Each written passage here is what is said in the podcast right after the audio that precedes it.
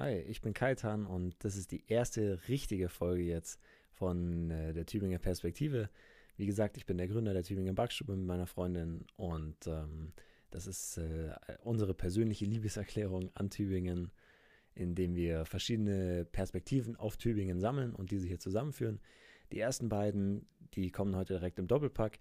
Das äh, sind die beiden jungen Männer von der Volt-Partei aus Tübingen und ähm, eben auch eine sehr, sehr, äh, hatten sehr interessante Perspektiven zu einem modernen, progressiven Tübingen. Ganz kurz muss ich nur noch davor sagen, klar, ähm, das ist jetzt die erste oder die erste richtige Folge in dem Podcast. Das heißt, der Podcast ist noch nicht da, wo er mal ähm, sein wird. Ich bin kein perfekter Podcaster und natürlich Corona-bedingt mussten wir es auch über Zoom machen. Das heißt, ähm, die Audioqualität ist jetzt noch nicht da, wo sie später mal sein wird. Und äh, aber ich hoffe, ihr verzeiht mir. Und ähm, genau, ich arbeite auf jeden Fall die ganze Zeit dran und äh, dass am Ende auch ein Video mal dazu kommt. Ähm, das ist aber jetzt mal der Anfang.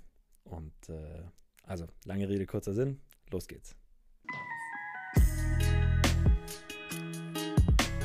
Wollen wir ein bisschen über Tübingen mal was reden? Ich denke, ich denke, ihr seid also dadurch, dass ihr beide Studenten seid, seid ihr wahrscheinlich beide nicht aus Tübingen, wie wahrscheinlich der Großteil von allen, oder? Wo kommt ihr her? Also ich äh, komme aus Stuttgart. ja. Ich als Paul, bitte. Ja. Ähm, ich wohne bei Kirchheim Tech, also gar nicht so weit weg von Tübingen, ähm, aber wohne jetzt auch schon seit über vier Jahren hier. Ja. Ich komme noch aus dem Ländl, Paul auch. Ich dachte, Paul kommt ja, aus Stuttgart. Ich komme aus Stuttgart, ja. Das ist ja noch da hat man früher tatsächlich auch mal noch Schwäbisch gesprochen. Das erzählt mir meine Mutter immer noch ganz stolz. In ihrer Kindheit hat man dann auch richtig Schwäbisch geschwätzt. Ähm, bei mir gar nicht mehr. Das ist Aber schon ein bisschen traurig. Schon, ja, bald vier Jahre in Tübingen. Doch, so lange. Du bestimmt auch, Jonas, oder? Wenn du jetzt schon Master machst. Hm. Also ich bin jetzt, also über vier Jahre bin ich, wohne ich jetzt schon in Tübingen tatsächlich, ja. Ah, nicht schlecht. Also ein bisschen kenne ich mich aus. Ja, klar. Gibt es irgendwas, was ihr so, ja, wie soll ich das formulieren? Ich finde, von außen hat man eine andere Sicht auf Tübingen, als wenn man dann in Tübingen wohnt. Gab es irgendwas, so ein, so ein gewisses Missverständnis oder was ihr anders erlebt habt oder irgendwie anders erwartet habt auf Tübingen oder sagt ihr, es war genauso, wie ihr es euch vorgestellt habt? Finde ich gar nicht mal so sehr, wobei ich sagen muss, dass ich Freunde in Tübingen hatte. Das heißt, ich war auch, bevor ich hier mit Tübingen angefangen habe, immer wieder in Tübingen. Ja. Aber Tübingen ist halt auch so ein bisschen so eine Blase, muss man sagen, ja. Also. Wie meinst du? Das ist ähm, von, von der politischen Ausrichtung und allgemein so, was man hier in Tübingen macht, das unterscheidet sich halt doch nochmal sehr stark von ähm, Stuttgart oder der Umgebung. Ja, oh ja, also, das stimmt. ja. Äh, ist so ein bisschen so eine gute Weltblase, in, in der sehr viel mehr geht, äh, die sehr viel jünger und dynamischer ist als jetzt äh, Stuttgart zum Beispiel. Ja oder allgemein so die Gegend hier. Ich meine, das ist so ein bisschen ähm, das Bible Belt von Deutschland. Das äh, ist interessant. Ja, interessant das Spiegel oder so. Also wir ja. haben ja hier im Raum Stuttgart-Alb ähm, relativ viele eher konservative, ähm, mhm. sehr christliche äh, Menschen. Ähm, gerade auch mit der Querdenkerbewegung sind die ja sehr stark drin. Genau, ja. ist interessant, dass du es sagst, weil, also ich frage deshalb, weil ich komme auch ursprünglich aus Ravensburg oder sogar ursprünglich aus München, dann über Ravensburg. Und ähm, da nimmt man so immer Tübingen wahr, so okay, die haben schon ewig äh, einen grünen Bürgermeister, das ist so eine ganz grüne Stadt, so ein bisschen Öko ähm, und sowas, so relaxed. Und das hat auch Tübingen sehr, sehr viel und das ist auch das Schöne dran. Aber ich war dann doch auch überrascht, als ich in Tübingen war oder jetzt eine Weile in Tübingen bin, dass es trotzdem auch, ja, diesen, diese konservative Alp, die hat so ein bisschen nach Tübingen äh, reingespült, habe ich den Eindruck. Und das hätte ich eigentlich, von außen hätte ich das gar nicht erwartet. Genau deshalb äh, frage ich so ein bisschen die Frage. Fandest du es auch, Jonas, oder hattest du es auch schon erwartet? So?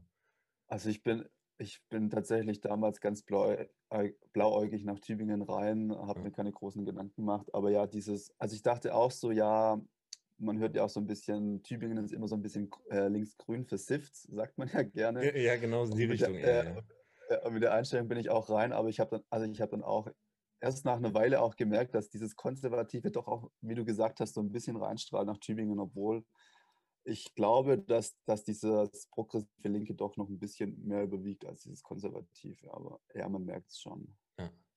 Ja. keine Frage. Wo ich es eher überraschend fand, waren nicht nur so ein bisschen die Politik, sondern auch so die ersten Leute, mit denen man dann so geredet hat. Dann war irgendwie auf einmal so irgendwie, hä, das habe ich jetzt nicht erwartet, dass der, die irgendwie das so sagt. Und ähm, daran, finde ich, habe ich vor allem gemerkt, das Konservative. Mhm. Ja.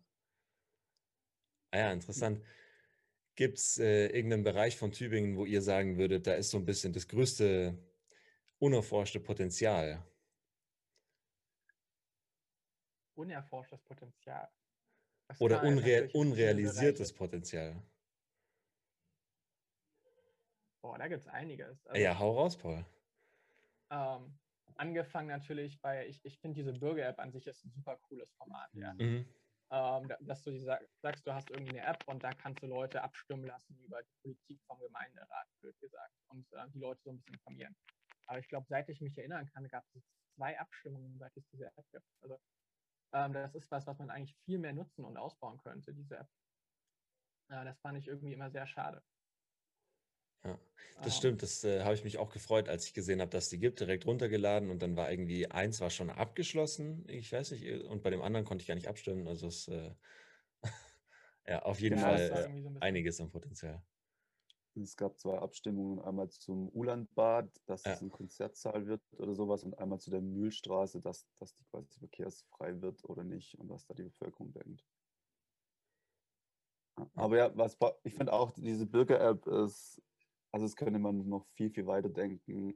Also einerseits viel, viel mehr Umfragen machen und andererseits würde ich das auch so als Informationsplattform so ein bisschen sehen, was in Tübingen gerade abgeht politisch, dass du einfach so den Leuten ein bisschen zeigst, was machen wir gerade, wo stehen wir gerade und auch den Leuten zeigst, okay, ich werde informiert, es ist eine Transparenz da und ähm, ich kann mich auch quasi dadurch beteiligen.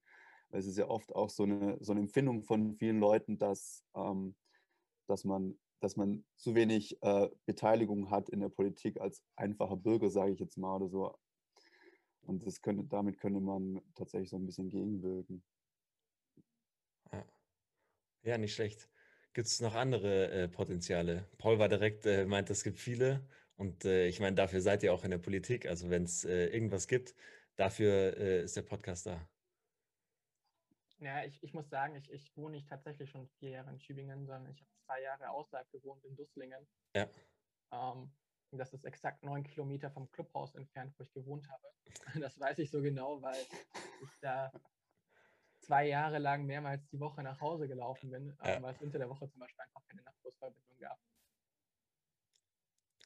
Ja, Schüttel immer noch den Kopf, Paul. Ja, es war ein ordentliches Sportprogramm, aber ähm, ja, dafür habe ich mir das Joggen unter der Woche gespart, wenn ich dann nachts heimgelaufen bin. ähm, aber ich weiß nicht, also ich bin gerade das Umland von Tübingen ist teilweise noch echt katastrophal angebunden. So, mhm. ich, glaub, ich weiß gar nicht, ob sich das mittlerweile gebessert hat, aber damals ist einmal die Stunde einen Zug gefahren und das war halt maximal unflexibel. Ja, ja klar, das, ist, äh, das ist schwierig. Nicht so schön. Ja, ja, Jonas, findest du eigentlich, dass der Nahverkehr gut läuft? Weil also ich, wie gesagt, ich komme aus Ravensburg. Im Vergleich zu Ravensburg läuft es genial. Also Ravensburg zahlt man jetzt, glaube ich, 5 Euro oder sowas, wenn man äh, irgendwo in der Nähe mit dem Bus fahren muss, pro Fahrt. Ähm, und dafür, dass hier zum Beispiel dann samstags gratis ist und sowas, das läuft super. Aber in Reutlingen zum Beispiel fand ich, also da war ich einmal, das war irgendwie Sonntagabend oder sowas. Und die Bushaltestellen, und da fuhren alle paar Minuten Bus. Da habe ich so gedacht, okay, am Sonntagabend nicht schlecht. Also, wie findest du, läuft es? Also Herr Reutling hat ja auch letztens erst diese große Initiative gestartet mit den ganzen neuen Busstrecken. Das habe ich auch genau. so ein genau. bisschen nebenher mitbekommen, weil ich auch ein paar Freunde in Reutlingen habe. Ähm, ich finde, Tübingen läuft gut, wenn du zentral wohnst. Also mhm. Gerade Innenstadt oder so, dann ist es gar kein Problem. Du kannst alle paar Minuten den Bus nehmen. Aber ich wohne jetzt ähm, in deren Ding und auch ein bisschen weiter außerhalb. Und ich brauche halt auch, wenn ich jetzt mit, mit dem Bus zur Morgenstelle fahre, brauche ich fast brauche ich eine Dreiviertelstunde hin. So. Ja, klar. Und, ja, und es ist halt, weißt du, ich fahre ich fahr mit dem Auto, brauche ich eine Viertelstunde hin. Also gerade auch, was Paul gesagt hat, dass diese, dieses, äh, diese Anbindung von den etwas ähm, weiter außen gelegenen ähm, Anbindungen noch nicht also dass man das auf jeden Fall, das muss man auf jeden Fall noch mehr ausbauen. Mhm. Und auch höher frequentiert tatsächlich. Also da wird ja dann wahrscheinlich auch, so, ähm, wir haben uns auch ein bisschen mit der Stadtbahn informiert. Das wird ja dann wahrscheinlich hoffentlich ein bisschen besser damit, ähm, dass du auch ähm, außer, außerhalb gelegene Ortschaften besser anbindest und auch höher frequentiert, aber gerade auch, dass du es jetzt schon machst. Also ich finde auch, Tübingen versucht ja auch so ein bisschen ähm, so die, das Autofahren schlechter zu machen in Tübingen mit den ganzen Einbahnstraßen und ja, den geringen Parkmöglichkeiten. Ja, das ist, äh, braucht man fast einen Abschluss dafür, dass man sich da gut zurechtfindet in Tübingen. Und ich finde, ähm, das, das kann man muss man auf jeden Fall, wenn man sagt, ich mache das Autofahren schlecht, dann muss man auf jeden Fall das Busangebot dafür auf jeden Fall besser machen. So. Also ist auch meine Sicht der Dinge, dass du da auf jeden Fall noch, dass da auf jeden Fall noch viel Verbesserungspotenzial besteht, obwohl es ähm, jetzt im Vergleich zu anderen deutschen Städten schon besser ist tatsächlich, ja. Ja, ist interessant, dass du sagst, weil ich bin, ich bin eigentlich fast ver verwöhnt. Ich bin jetzt hier im oberen Zipfel von Tübingen in äh, Waldhäuser Ost und dadurch, dass in der Nähe des Studentendorf ist, ähm, fahren extrem viele Busse, keine Frage. Mhm. Aber trotzdem war es für mich dann oft so, ähm, zu, zu, bestimmten Uhrzeiten oder manche Ziele, genau wenn du sagst, südlich von Tübingen, zum Beispiel deren Ding, mit dem Bus, oh, also das ist, äh, ist auf jeden Fall tricky, dann immer umsteigen, alles Mögliche, muss ich schauen, wann fährt mhm. was.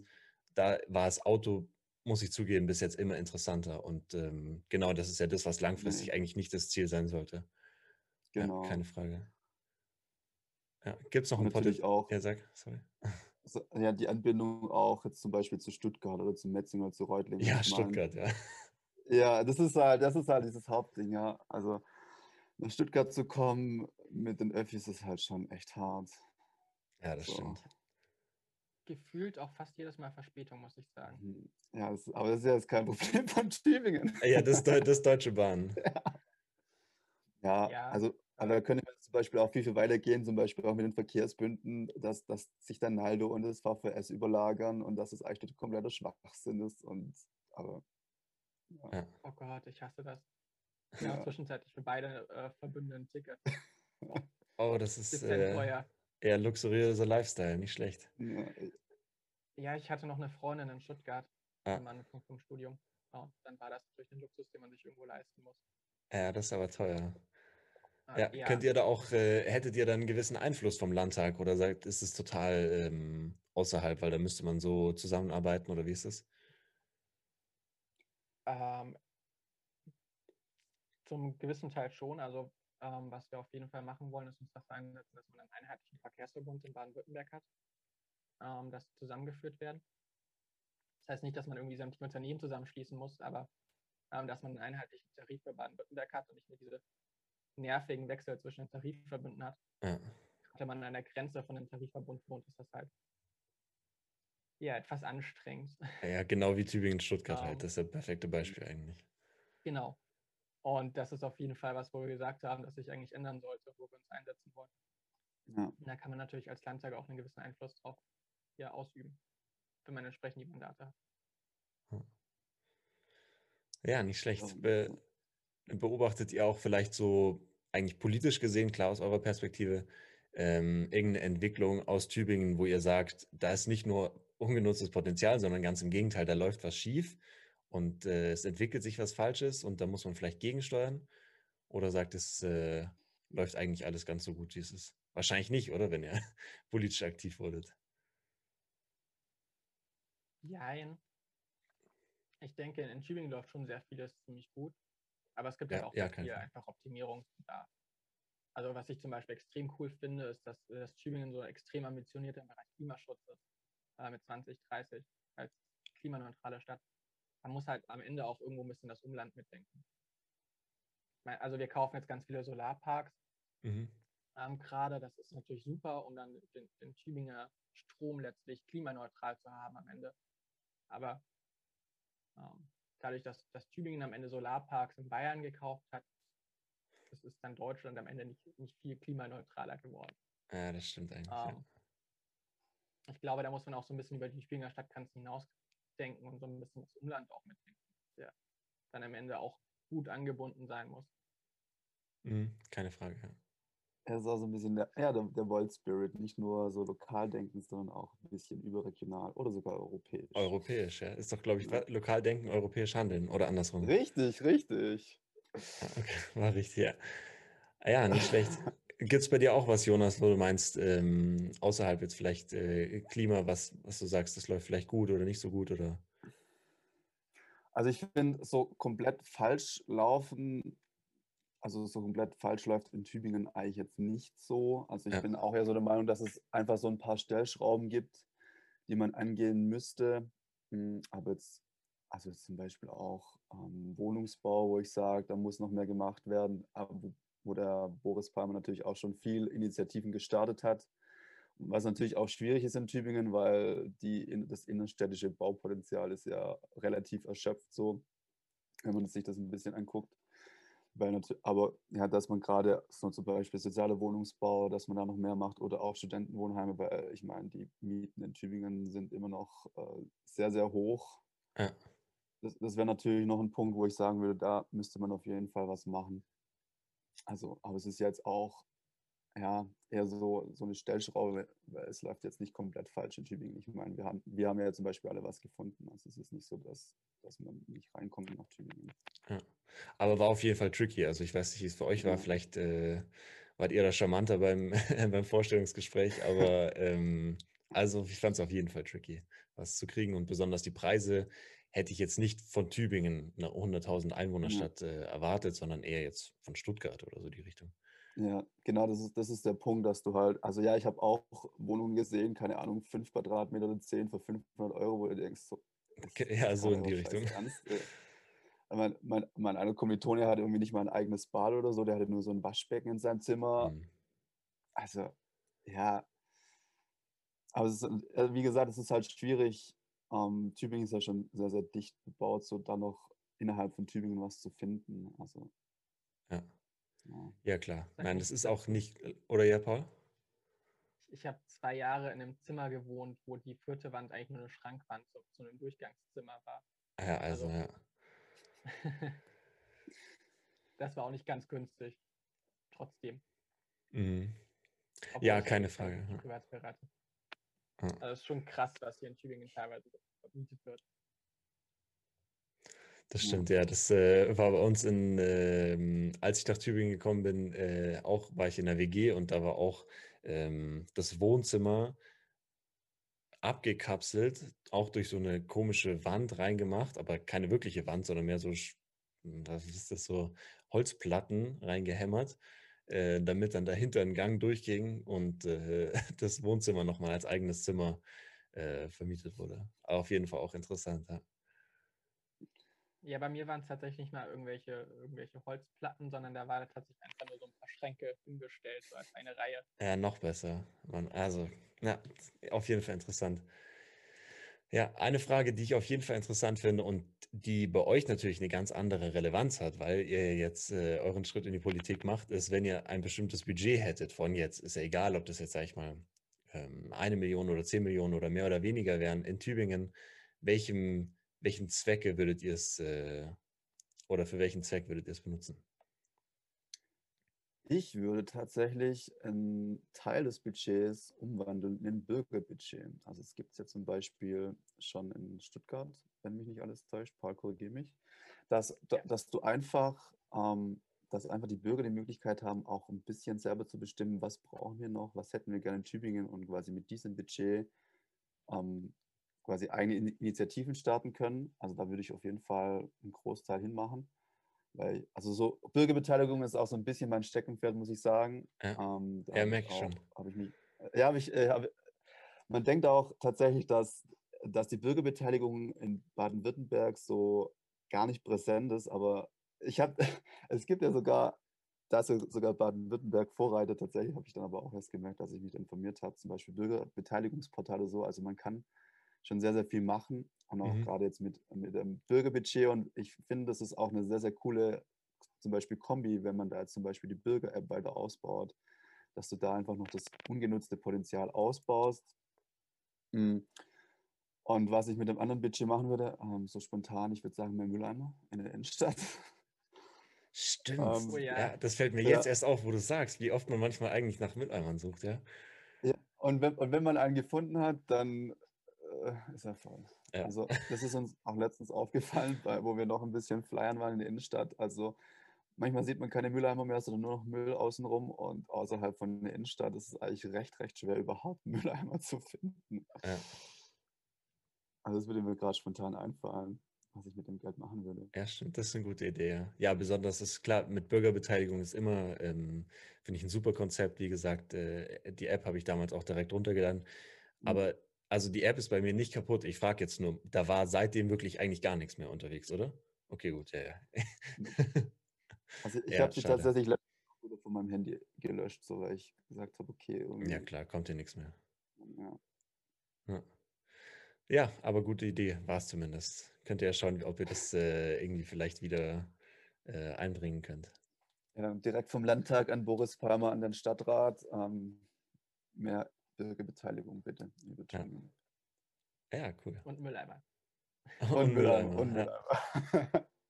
Paul, gibt es bei dir irgendwelche Tübinger Herzensprojekte, denen du das äh, Budget zukommen lassen würdest? Oh, schwierig, also ein Projekt festzulegen. Was, was ich sehr spannend finde, ist tatsächlich diese Regionalstadtbahn. Mhm. Äh, weil ich die Idee einfach ziemlich cool finde, dass man die Umgebung mehr oder weniger umsteigefrei anbindet. Äh, auch wenn es natürlich in Tübingen sehr umstritten ist, wenn man eine Bahn über die Neckarbrücke fahren soll.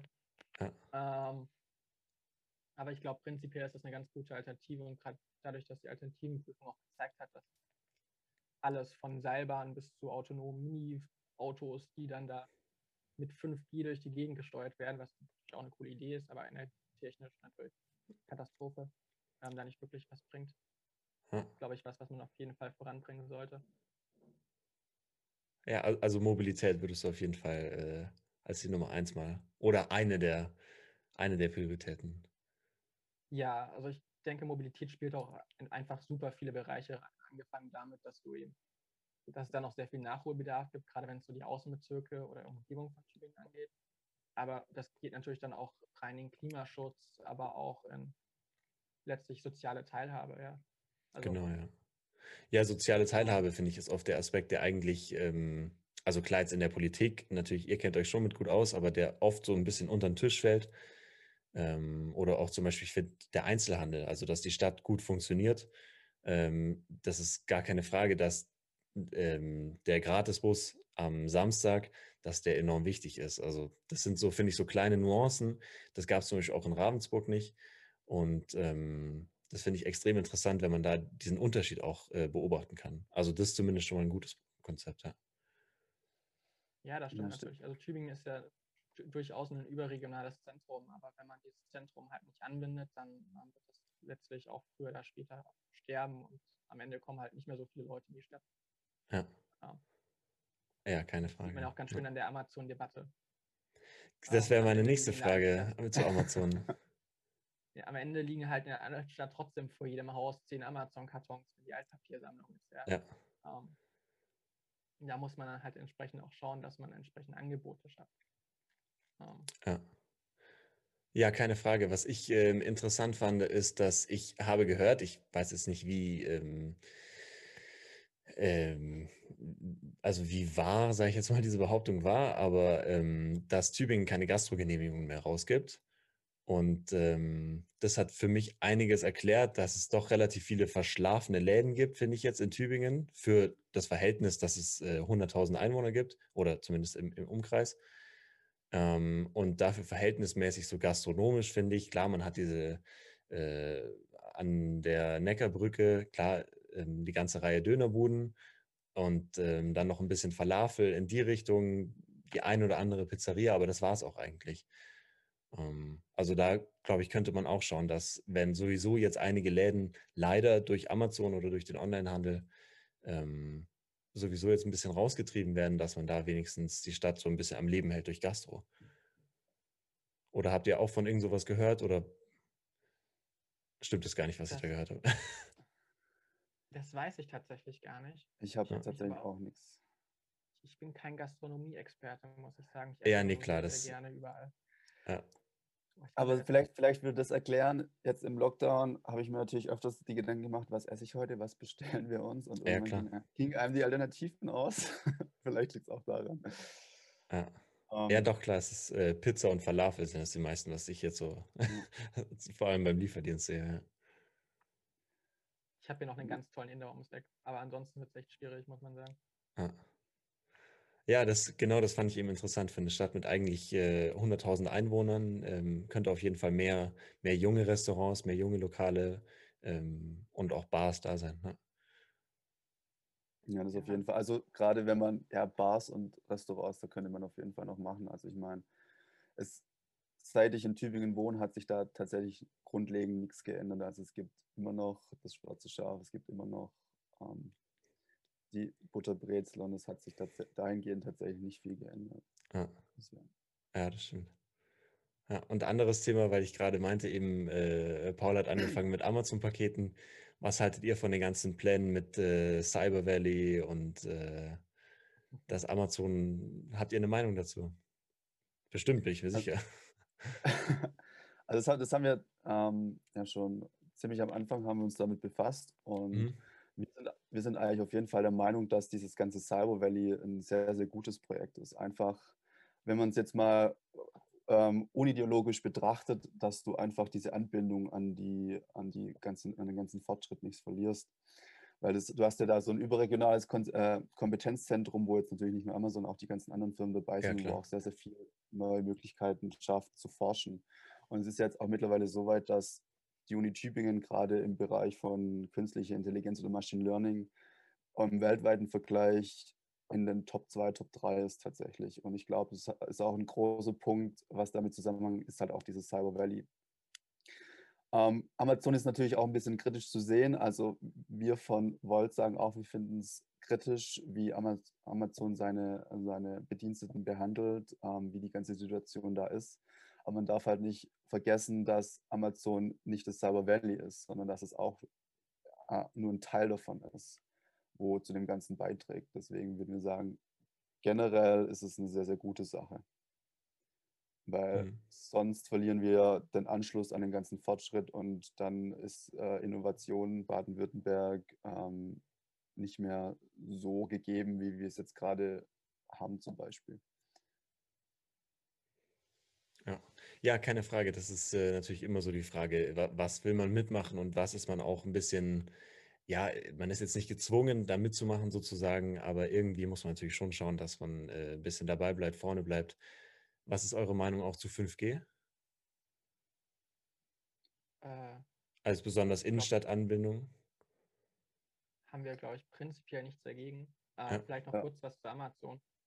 Ja, unbedingt, Ähm, ja. was mich immer so ein bisschen ähm, gestört hat, ist, dass, dass sich super viele Leute über Amazon aufgeregt haben, aber gerade jetzt noch vor dem Lockdown, da habe ich teilweise nach, ja gesagt, ja gut, dann bestelle ich halt nichts, schaue ich noch kurz in der Altstadt, dass ich das bekomme.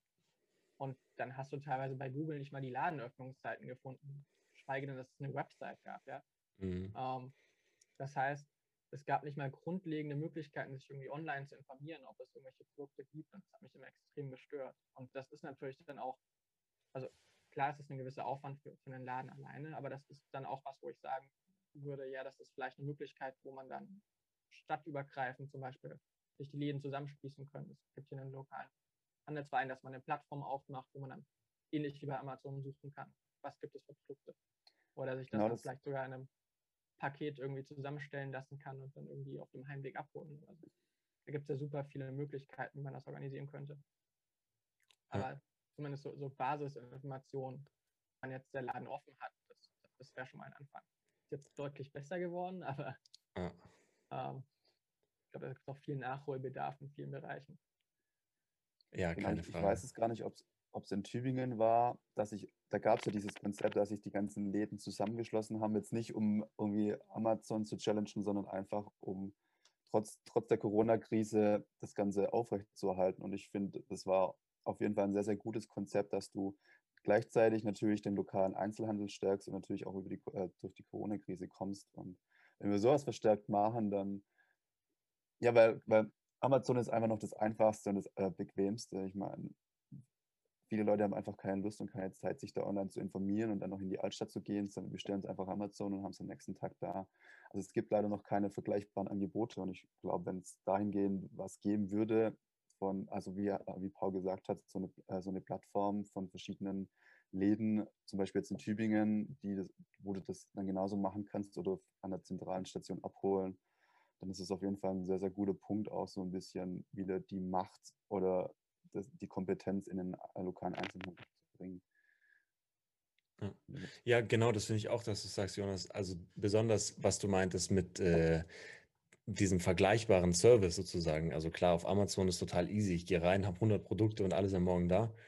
Mhm. Und ähm, also diese Plattform, ich glaube, du meintest tymark.de.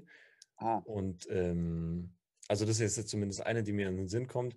Und vom Konzept, das war ja auch das, was du meintest, Paul, ist sie auf jeden Fall schon super. Aber ich weiß jetzt nicht, ob du mal drauf warst. Ähm, ich habe ein bisschen geschaut, ob es, ja, aber also ich sage es jetzt mal so, von der Umsetzung kommt es jetzt nicht ganz an Amazon äh, dran, was natürlich klar ist, aber man hat noch ein bisschen gemerkt, die Idee ist da, die Idee ist gut, aber es ist trotzdem noch ein bisschen dieser verschlafene Einzelhandel, der eben auch nicht die Öffnungszeiten bei Google reinstellt. Ähm, das ist auch, glaube ich, einfach schwer zu ändern, ja. keine Frage. Ja, also ich bin gerade auf der Website einfach mal drauf. Ich kenne die tatsächlich auch. Von Tümarkt, oder? Ja, also da gibt es halt, also es gibt ja sogar so Click und Collect ähm, in der Altstadt. Aber ich denke, da gibt es halt einfach noch viel Nachholbedarf und Optimierungsbedarf, ja. ähm, dass das wirklich für, für, eine breite Masse attraktiv wird. Abseits der Leute, die sagen, sie wollen bewusst den Einzelhandel stärken. Ja, keine Frage. Besonders, weil es ja, wenn man jetzt denkt, wie viele kleine Läden es in Tübingen gibt, ähm, auf der Seite von Tümarkt sind es vielleicht, keine Ahnung, 200 äh, höchstens. Also da, wird, da, fehlen ja wahrscheinlich äh, gefühlt 90 Prozent äh, von so kleinen Läden, die man jetzt gar nicht im Kopf hat, äh, wenn man durch die Innenstadt läuft. Mhm. Ja. ja. Ich denke, was, man muss halt auch so ein bisschen sich überlegen, was sind eigentlich die Vorteile des lokalen Einzelhandels. Ja, also energetisch ist der Einzelhandel natürlich schon mal kein Vorteil. Also rein, wenn man sich jetzt mal den Klimaschutz anschaut, ist dann höchst umstritten eigentlich schon wieder. Aber ähm, ich denke, ein Vorteil des lokalen Einzelhandels ist natürlich, dass du eine gewisse Expertise hast bei den Händlern. Die können dich meistens deutlich besser beraten und du hast überhaupt ein Beratungsangebot. Und das ist, denke ich, auch was, wo man sich vielleicht wieder so ein bisschen drauf konzentrieren sollte ähm, und sich überlegen, wie man das online einbinden kann. Also ich glaube, das war auch ein SWR-Podcast oder so. Ähm, haben die sich mit einem, mit einem Laden beschäftigt, die dann über ähm, WhatsApp-Calls und Videoanrufe letztlich noch die Kunden online beraten haben. Ja. Sowas, ja. Ähm, gibt ja die unterschiedlichsten Möglichkeiten, wie man sowas äh, sich vielleicht noch überlegen könnte, dass man auch einfach diese Beratungsvorteile, die den Einzelhandel eigentlich ausmachen ähm, und noch von anderen Angeboten unterscheiden, besser ausspielen könnte. Ja, das stimmt, das ist eine gute Idee, ja. Aber klar, dann muss man natürlich sozusagen auf die Läden setzen, die kreativ werden. Ich habe auch bei, bei einigen Läden gesehen, ich glaube zum Beispiel Marbello in der Innenstadt, äh, die haben dann halt lauter Sachen nach draußen gebracht, weil draußen durften sie sozusagen das Click und Collect ähm, ausführen und dann sozusagen auch noch ein paar Sachen anbieten, ein bisschen äh, von ihren Sachen erzählen und äh, hatten dann einige Sachen in der Kälte draußen stehen. Aber es ist natürlich die Frage, wie viele Leute das machen. Ja, ja nicht schlecht. also ich denke, am Ende liegt das natürlich schon bei den Läden, aber gerade vielleicht auch bei so Plattformen ich weiß gar nicht, wer jetzt Klimax zum Beispiel treibt, aber es ist natürlich auch was, wo man entsprechend fördern könnte. Ja. Ich ähm. dachte gerade auch so ein bisschen äh, Landtagsbudget könnte man ja dahin gehen. Ah. Ist es das erste Wahlversprechen schon direkt hier im Podcast?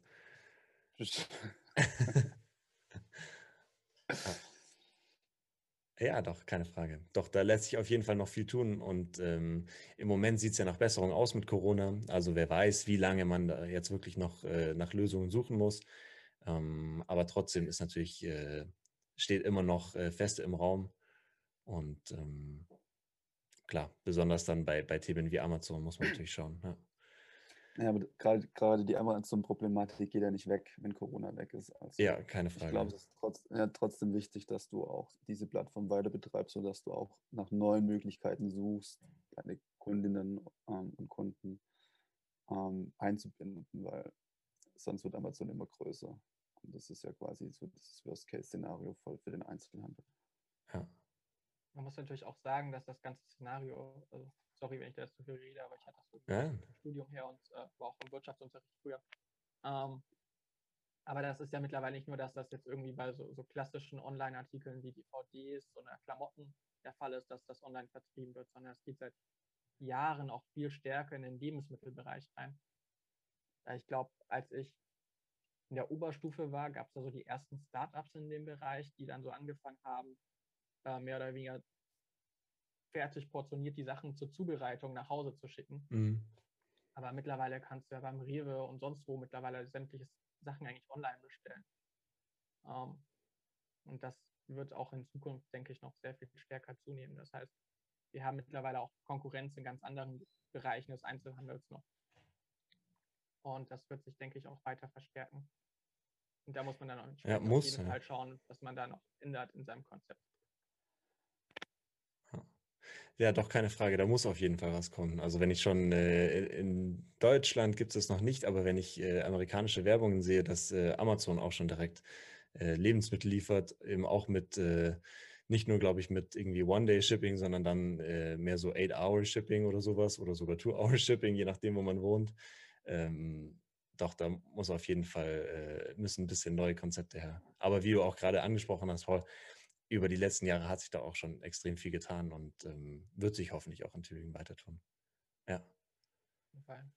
Ja, gut. Danke, Paul. Danke, Jonas. Hierbei. Oder wolltest du noch was sagen, Jonas? Nee, ähm, ich hätte noch eine Frage an dich gehabt. Äh, wer- wählt Volt natürlich, ja. nee, ich bin, ähm, du hast ja gesagt, du bist äh, Suppenküche oder wa- was? Also, war- ähm, äh, Backstube, Tübinger Backstube. Ah, Ba- Backstube. Backstube. Alles gut, alles gut. Aber, wa- was ist Ähm, es genau? Bin noch gar nicht also- dazu gekommen. Alles gut. Direkt, ähm, also ich habe mein Abi noch in Ravensburg gemacht und ähm, habe dann direkt gesagt, ich mache mich direkt selbstständig und habe als äh, Ernährungsberater und Webdesigner angefangen. Erst Webdesigner, dann ein bisschen Ernährungsberatung. Ähm, und habe dann hier in Tübingen, das war gegen letztes Jahr, mich mit meiner Freundin Amelie entschieden, dass ich eigentlich Lust auf ein neues Projekt hätte. Ein Projekt, wo es vor allem darum geht, das soll einfach ein Ding sein, das soll Spaß machen. Und ähm, das äh, soll ein cooles Projekt sein. Und dann haben wir die Tübinger Backstube gegründet und äh, wir backen Bananenbrot hier in Tübingen und äh, liefern das. Und genau, das ist einfach, das, da haben wir Spaß dran. Das äh, schmeckt extrem geil. Äh, es riecht super. Und äh, wir merken, wir können, wir finden hier auch immer wieder neue Leute in Tübingen und äh, kriegen super Feedback. Also es ist genau gut. das, ja. Ja, es ist genau das geworden. Also es ist ein Projekt, was einfach allen Beteiligten äh, Spaß machen soll. Ja. Genau. Wie, wie bist du dann nach Tübingen gekommen? Über Amelie. Amelie äh, studiert hier. Und ähm, Ah, dann okay. habe ich direkt so, ähm, habe ich auch eigentlich mein ganzes Webdesign äh, in Ravensburg liegen lassen. Ich habe noch ein bisschen in Tübingen hier gemacht, aber ähm, eigentlich alles äh, liegen gelassen und habe gesagt, ja, ich komme mit und äh, schau mal, was, was Tübingen so bietet. Ja. Genau. Wie cool. Ja, gut. Paul wollte, glaube ich, noch was sagen. Ah, dann. Äh, wollte ich. Was, also was mich tatsächlich immer noch interessieren würde, was mich immer interessiert, was so, was so die Leute so an Ideen haben, was man auch ändern würde oder voranbringen will. Da ist mal immer so unsere Sicht und ähm, ich, also ich meine, es ist nett, dass ich Ideen habe und irgendwelche Sachen, die mich stören, aber es ist natürlich viel wichtiger, dass, was andere Leute noch stört oder was sie gut finden, was sie voranbringen wollen. Deswegen frage ich das immer ganz gerne, wenn ich mit irgendwelchen Leuten über Politik spreche. Ja. Die Leute eigentlich selbst interessiert und voranbringen wollen. Ja, es ist interessant, was du fragst. Also ich, der Podcast ist überhaupt nicht auch politisch motiviert, aber genau das war auch so ein bisschen die Idee. Ich habe es auch genannt, eben Tübinger Perspektiven, ähm, weil es eben unzählige verschiedene Perspektiven von und auf Tübingen gibt. Und ähm, genau diese möchte ich ja alle äh, so ein bisschen zusammenführen. Und äh, du fragst jetzt auch nach meiner persönlichen Agenda oder? Ich, äh, was heißt Agenda? Also ich, ich, so, was, was, was sind so Dinge, die dich persönlich irgendwie begeistern oder Dinge, die dich irgendwie stören und vor, du gerne voranbringen würdest? Ich denke, ähm, also besonders in Bezug auf ähm, Tübingen habe ich jetzt natürlich äh, klar einige Kontaktpunkte, sage ich jetzt mal, da beschäftigt mich natürlich Wirtschaft am meisten. Ähm, ich denke Progressivität wäre mir am wichtigsten. Ähm, je mehr ich mit äh, anderen Leuten, Unternehmern hier rede in Tübingen, desto mehr merke ich doch, dass es ganz, ganz viele gläserne Decken gibt, an die man stößt, aus der Bürokratie besonders. Und ähm, das würde mich freuen, wenn viele dieser, dieser Decken zum Wohl von Tübingen, zum Wohl von äh, Tübinger Kunden auch, äh, wenn viele dieser gläsernen Decken und Bürokratie wegfallen würden. Das wäre, glaube ich, äh, wenn schon das, das, das würde mich auf jeden Fall freuen. Spannender Punkt. Ich glaube, da müssen wir nochmal drauf zurückkommen bei Gelegenheit. Sehr gerne, ja. Nicht schlecht. Ja, super. Hat Spaß gemacht mit euch beiden. Dann bedanke ich mich auf jeden Fall. Danke, Paul, danke, Jonas. Und äh, dann drücke ich euch die Daumen für Sonntag. Vielen, Vielen Dank. Dank. Ja, danke auch gut, dir für, für Podcast. Ja, danke für eure Zeit. Ciao, ihr beiden. Ciao. Ciao.